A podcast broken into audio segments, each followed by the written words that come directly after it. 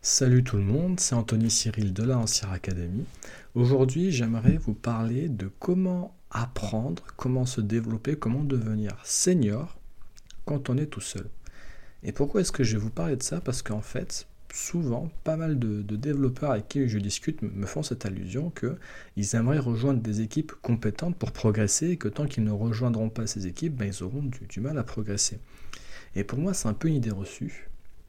C'est une idée reçue parce que moi-même et d'autres développeurs que je connais et que vous connaissez très certainement si vous, si vous fréquentez LinkedIn, euh, ont suivi un parcours qui s'oppose à cette idée. C'est-à-dire que moi, par exemple, euh, j'ai passé à peu près 5 ans tout seul dans mon coin à faire moi-même mes propres programmes, jour et nuit, j'ai travaillé là-dessus.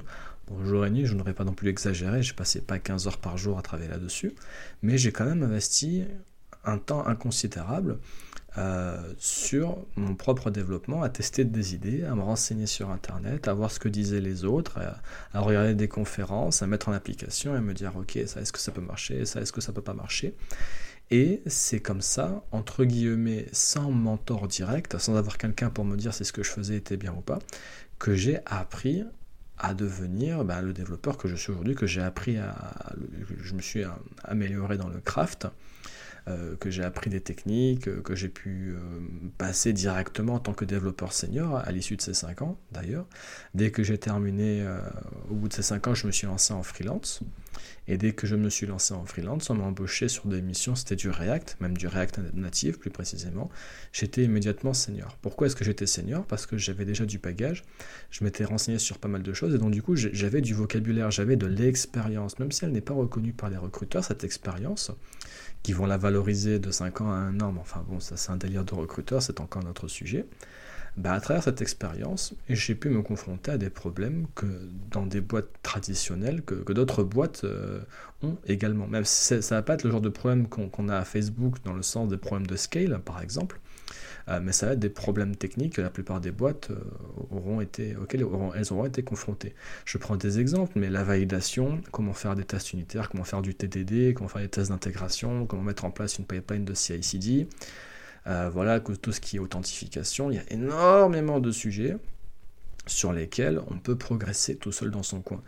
Et tant que tu n'as pas fait une application de A à Z qui touche à toutes ces problématiques, ben, techniquement, t'es pas senior. T'as pas ce qu'il faut, t'as pas assez eu d'expérience, t'as pas assez mis le, euh, le, nez dans, les problèmes, pour rester poli, pour te considérer comme étant senior. Alors du coup, puisque le problème, il est là, la solution, elle est là également. Pour devenir senior, il faut se confronter à des problèmes. Il faut se lancer dans la création, dans le développement d'applications très diverses et très variées, dans lesquelles tu vas t'attaquer à tout un tas de problèmes de toutes sortes. Les notifications, les, systèmes de validation, euh, voilà, tout ce qui va être la gestion des dates, la gestion des, des, IDs, la validation, je, me répète un petit peu, mais voilà, vraiment des sujets qui sont très très transversales. Et dès que tu vas faire tes propres projets, bah, tu vas voir que tu vas t'attaquer à, à, différentes aussi parties du cycle de vie d'une application. Tu as le développement front, tu as le développement back, tu as la partie test, tu as la partie QA, tu as la partie design, tu as, donc du coup tu as l'UX, tu as la partie déploiement, tu as la partie SysOps, à moins que tu, décides de, passer directement par des services managés, mais tu as tout un tas de, choses que tu peux expérimenter, de, choses à faire pour mieux comprendre comment euh, ça, se dégoupille, comment une application est créée, comment une application est déployée, comment une application est mise entre les mains d'un utilisateur. Et toute cette expérience, ben, c'est ce qui fait la différence entre un junior et un senior. C'est le fait qu'il soit lui-même passé par ces expériences-là et qui ont du coup mis, le nez dans ces problèmes-là, qui vont le faire passer de junior à senior. Et alors l'astuce? L'astuce pour progresser vite, pour avancer vite, qu'est-ce que c'est? Bah, c'est tout simplement de faire les choses de la façon la plus complète possible. J'ai envie de dire de la, plus rigide possible, mais on va dire plutôt la, plus complète. Tu vas prendre par exemple un projet de réseau social. Tu vas recréer Facebook, un projet de réseau social, tout ce qu'il y a de plus commun. Facebook, tout le monde connaît, tout le monde sait utiliser, donc tu sais déjà à quoi tu vas t'attaquer. Il va falloir créer des comptes, vérifier qu'il n'y ait pas des doublons, pouvoir poster des publications, avoir des commentaires, avoir des notifications. Tu fais une application comme celle-là, tu fais le back, tu fais le front, tu fais même les applications mobiles et s'il faut, tu fais une application bureau. Tu vas toucher à tout. Tu vas avoir un tas de défis à, atteindre, un tas de challenges à faire. Et tu le fais de la façon la plus rigide possible. Tu fais du TDD, tu fais de l'acceptance, tu fais des tests d'intégration. Si tu peux, tu fais du domain-driven design, tu te crées des value objects pour chaque champ, tu fais ta propre validation, tu fais tout à la main, le maximum de, entre guillemets, de, verbosité, même si pour moi le terme verbosité n'est pas adéquat, parce que ce n'est pas du bruit en fait, hein, tout, ce code-là, ce n'est pas du bruit, c'est juste de rendre explicite des concepts qui sont, qui sont souvent trop implicites. Donc voilà, tout ce qui va être les, value objects, tout ce qui va être les entités, même un système d'ORM, techniquement, tu n'en as pas forcément besoin. Moi, j'ai travaillé sur des applications j'ai fait moi-même mes propres entités, mon propre système d'entités. Et pour moi, bah, la puissance de l'ORM, elle se trouve à l'écriture. À la lecture, c'est plutôt le query builder qui va être intéressant.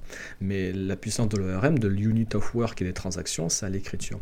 Et eh ben même ça, techniquement, tu peux le faire manuellement. Tu n'as pas besoin d'avoir toute la partie de, synchronisation pour pouvoir, euh, pour pouvoir mettre en place une, une application. Tu n'as pas besoin d'avoir ça déjà en place pour toi, tu peux le faire à la main même si en, production, je te déconseille de le faire. Mais là, on n'est pas en production. Là, on est entre soi, entre soi et soi-même. On est là pour expérimenter, pour comprendre, pour tester des trucs. Bah, tu fais ça en fait. Tu, mets en place voilà, le, DDD, euh, tout ce qui va être la clean architecture. Tu fais une décomposition fonctionnelle euh, de tes composants. Tu, structures, tu fais, tu des composants pour les différents types de, responsabilités qui sont dans ton application. Pour ça, je t'invite à te renseigner sur la clean architecture. C'est un sujet qui est passionnant. Pareil, s'il faut que tes composants, tu les découpes et tu les héberges chacun euh, sur, euh, NPM ou sur GitHub et que tu fasses même l'exemple le plus extrême, tu fais un composant par euh, un, un repository par composant. Tu le fais c'est pas grave, mais au moins tu comprends. Tu comprends pourquoi c'est une bonne idée et pourquoi ça n'est pas une bonne idée, parce que tu as mis la main dedans. Et tu fais en sorte que régulièrement, tu aies des nouvelles tâches à faire dessus, tu as des requirements qui te changent. Par exemple, ok, il faut faire des commentaires, demain, ok, les commentaires, il faut limiter à 125 posts. Le lendemain, ok, d'accord, les commentaires maintenant peuvent avoir des sous-commentaires et des sous-sous-commentaires. Tu peux avoir différents niveaux de, sous-commentaires. Et puis encore le lendemain, bah, c'est ce qui s'est passé à Facebook, bah, finalement, les commentaires, peuvent avoir que deux niveaux. Donc là, tu vas dire, ok, les migrations, qu'est-ce qu'on fait des anciens commentaires? Est-ce qu'on garde l'ancien système ou pas? Tu vas être confronté à des vraies problématiques. Et ces vraies problématiques, c'est ça qui, te former, qui va te former. C'est ça qui va t'amener à devenir un, senior. C'est de faire les choses les plus compliquées possibles. Tu vas me dire, c'est du travail. Oui, c'est du travail. On n'a rien sans rien. Tu ne pourras pas passer un senior juste en, en te contentant. Il y a des personnes qui, ont rejoint des équipes de, personnes très qualifiées, des juniors qui ont rejoint des, bonnes équipes en France, qui eux font du craft, font des, font des choses compliquées, des, des choses proprement. Mais il leur faut 5 ans, 10 ans, 15 ans pour le faire. Tu peux le faire en un an, ce que je viens de te dire. Tu prends des heures par-ci par-là le soir, le soir tu, prends, tu prends tes week-ends, en un an, tu as épuisé la liste des problématiques de Facebook, mais à, une échelle locale en fait, tu vois, sans toute la, lourdeur de l'application. Déjà en un an, tu seras une autre personne si tu fais ça. Tu prends le temps de, de, faire le projet de la façon la plus complète et la plus complexe possible. S'il le faut, tu refais, tu refais, tu refais, jusqu'au moment où tu as une épiphanie. Au moment où je dis, ok, d'accord, ça y est, j'ai compris, Maintenant, c'est comme ça qu'il faut que je fasse les choses. Et quand les choses, je les fais de cette façon-là, avec ces méthodes dont on n'arrête pas de me rabâcher sur Internet, ben j'obtiens ce résultat. J'obtiens cette productivité. J'obtiens cette vélocité. Je connais mon code par cœur. Je sais où aller lorsque j'ai un besoin. Je sais quoi faire lorsque je dois rajouter une nouvelle fonctionnalité. Il y a tout qui se met en place. Le code parfait, même si on nous dit que c'est impossible, c'est parfaitement possible si on fait les choses méthodiquement. Donc voilà, si j'ai un conseil à te donner, tu veux passer de junior à senior par toi-même, tout seul, tu mets en pratique ce que je viens de te dire. Tu prends un programme extrêmement complet et, avec des, besoins transversaux qui va toucher à tout un tas de sujets différents. Et tu le fais, tu le décortiques, t'étudies, tu regardes comment ils ont fait chez Facebook et tu refais la même chose. Tu essaies d'obtenir le même résultat. On s'en fout à la limite de l'interface graphique, c'est bien de travailler dessus pour avoir, pour développer son œil, si on peut dire. Mais ce n'est pas le plus important quand tu es développeur. Il y a d'autres priorités avant. Tout, tout, tout, le reste, tout ce qui va entourer euh, le fait d'avoir une application qui soit solide, c'est ça qui va être important. Avec un objectif, le saint graal des objectifs des développeurs, celui qu'on devrait tous viser, c'est la productivité. Tu fais une application complexe, complète, dans le but de conserver ta productivité d'un moment à un autre. Autant au début de l'application qu'un an après, deux ans après, trois ans après, tu dois pouvoir conserver la même vélocité, à peu de choses près. Tu regardes des graphes sur Internet, tu as des mecs au début, ils commencent les trois mois, les, six premiers mois, c'est des fusées, hein, ils te sortent des lignes de code euh, à, la journée, ils les sentent pas passer. Et au bout de six mois, au bout d'un an, qu'est-ce qui se passe? Ça chute, la productivité chute. Le temps nécessaire, le nombre de développeurs assignés par ligne de code dans le système décuple. Donc la valeur diminue. Tu passes plus de temps à faire la même chose que tu faisais avant en dix fois moins de temps. Ça, c'est ce qu'on veut éviter. C'est la raison pour laquelle on veut se compliquer les choses. Premièrement, parce que l'on veut apprendre de nos erreurs. On va faire des, tu vas faire inévitablement des erreurs. Tu vas te casser les dents au moins, une centaine de fois en faisant ça. C'est pas grave. Au moins, tu sauras pourquoi ça marche pas. Tu sauras pourquoi ça marche. Et tu peux être sûr que ces erreurs-là, tu ne les feras pas. Mais tu l'auras expérimenté toi-même. C'est ça le plus important. Donc voilà, euh, gros conseil, fais des applications, même le plus simple ce serait d'en faire qu'une parce qu'il y a déjà énormément de choses à toucher rien qu'en faisant une application comme Facebook. Tu mets en pratique tous les sujets dont on parle au quotidien. Donc je te dis, un TDD, les design patterns extrêmement importants, euh, le refactoring extrêmement important.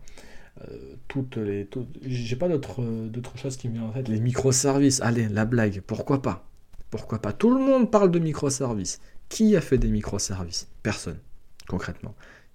Ils ont l'impression de faire des microservices parce qu'il y, a le mot, service dedans. Tu as plusieurs applications, ok, donc tu as des microservices. C'est notre débat. La plupart des gens qui prétendent faire du microservice ne font pas du microservice. Ils font des monolithes distribués, ils font du SOA, ils font tout ce que tu veux. C'est pas des microservices.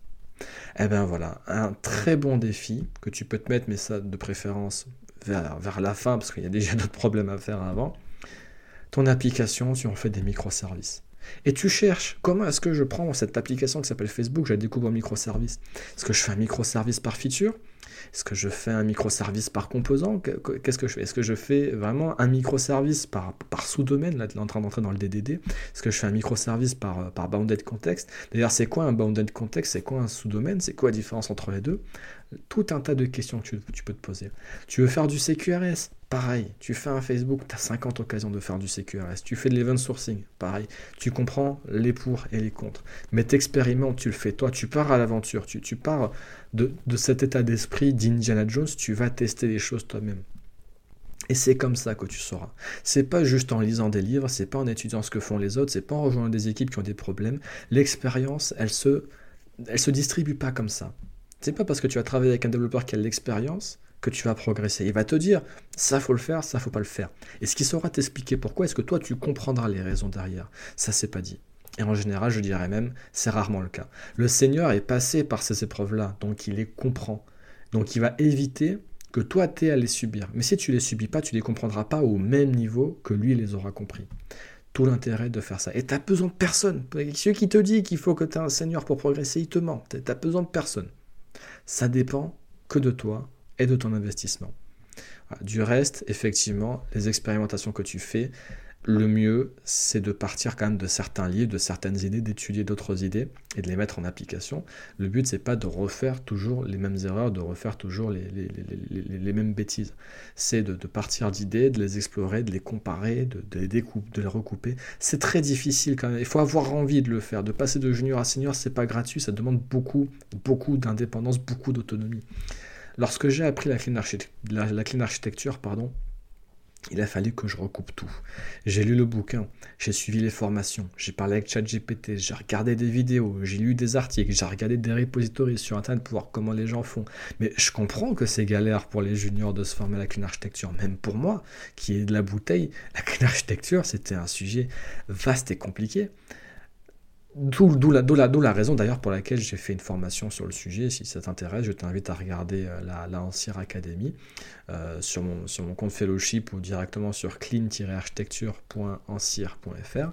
Tu pourras te là-dessus. Mais je, suis, arrivé au bout de ce chemin. Personne ne m'a formé euh, en tant que mentor à la clean architecture. Je l'ai fait moi-même.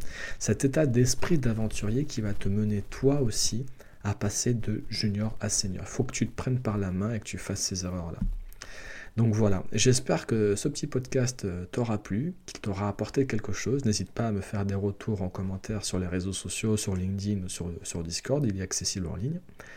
Je te dis à bientôt et bon courage.